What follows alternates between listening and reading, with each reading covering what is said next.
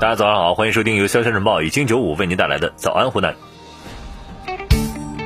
这几天受到较强冷空气的影响，全省自北向南会有一次寒潮大风和大范围的降雪过程。此外呢，受到本地的静稳天气和冷空气输入气象条件的共同影响，今天呢，湘东地区呢还有一次轻到中度霾的天气过程，大家一定要注意做好保暖措施，还有出行的时候一定要注意安全啊。下面内容可能会与你有关。长沙的朋友们，你们的红星水果市场要回来了啊！新红星水果市场将于一月十六号正式开市营业。市场的位置呢，在雨花区时代阳光大道与雨花大道的交汇处，设有水果交易区、加工配送中心、冷库、配套公寓楼和商业街等。宽敞舒适的购物环境将会给前来选购水果的市民带来新的体验。值得注意的是，二十一路和二九零路公交车正延伸至新红星水果市场。今后大家出门大批量采购果品将会变得更加方便。近日，记者在长沙南站乘高铁时，发现了进站口多了两台智能口罩派发机。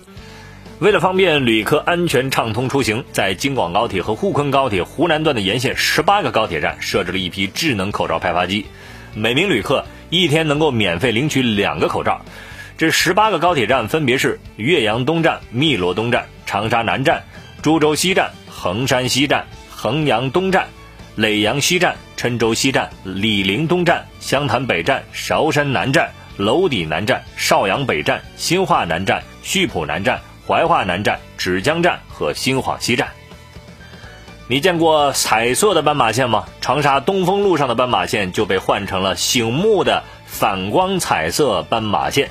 而每条斑马线旁都有一盏比其他的路灯低矮许多的照明灯，照亮了夜归人的回家路。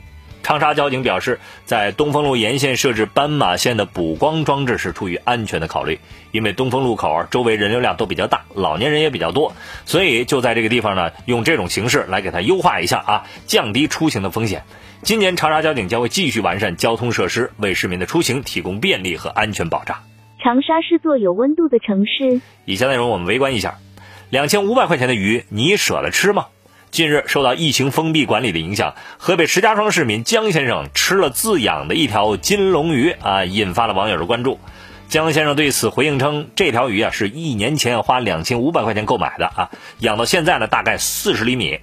由于小区是临时封闭，家里的菜也备的不是很足啊。当时呢，没有什么东西可以吃了，看这鱼的精神呢也不太好，就突发奇想，要不就把它吃了吧，味道还不错。这江先生说呢，现在超市都提供线上配送了，民生保障没有太大问题。金龙鱼可能知道要被吃了，所以精神不大好。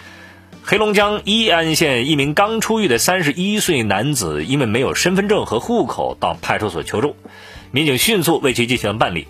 男子给派出所送了一面锦旗，以表达感谢。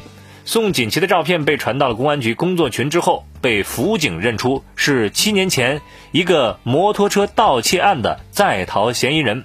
随后，该男子被传唤到案之后，如实供述了犯罪事实，目前已经被批捕。据了解，这男子呢，从十八岁开始已经三次被判刑了，这次是第四次被公安机关打击处理。派出所把锦旗收了，人也收了。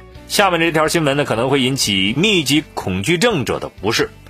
江苏淮安一小区，一条不足三百米的主干道上，竟铺设了一百七十五个井盖，且部分井盖呢已经破损丢失。业主就怀疑啊，是开发商把门面房门口的井盖移到住宅区了。但是开发商说呢，这是系统规划的要求啊。记者从业管部门了解到。井盖的分布由开发商自己决定，不排除开发商变动了地下管线的走向。目前该小区尚未申请规划验收，后续将组织综合验收。针对井盖质量问题，已经要求开发商进行整改。好了，今天的新闻就到这儿吧，祝你度过美好的一天，下回见。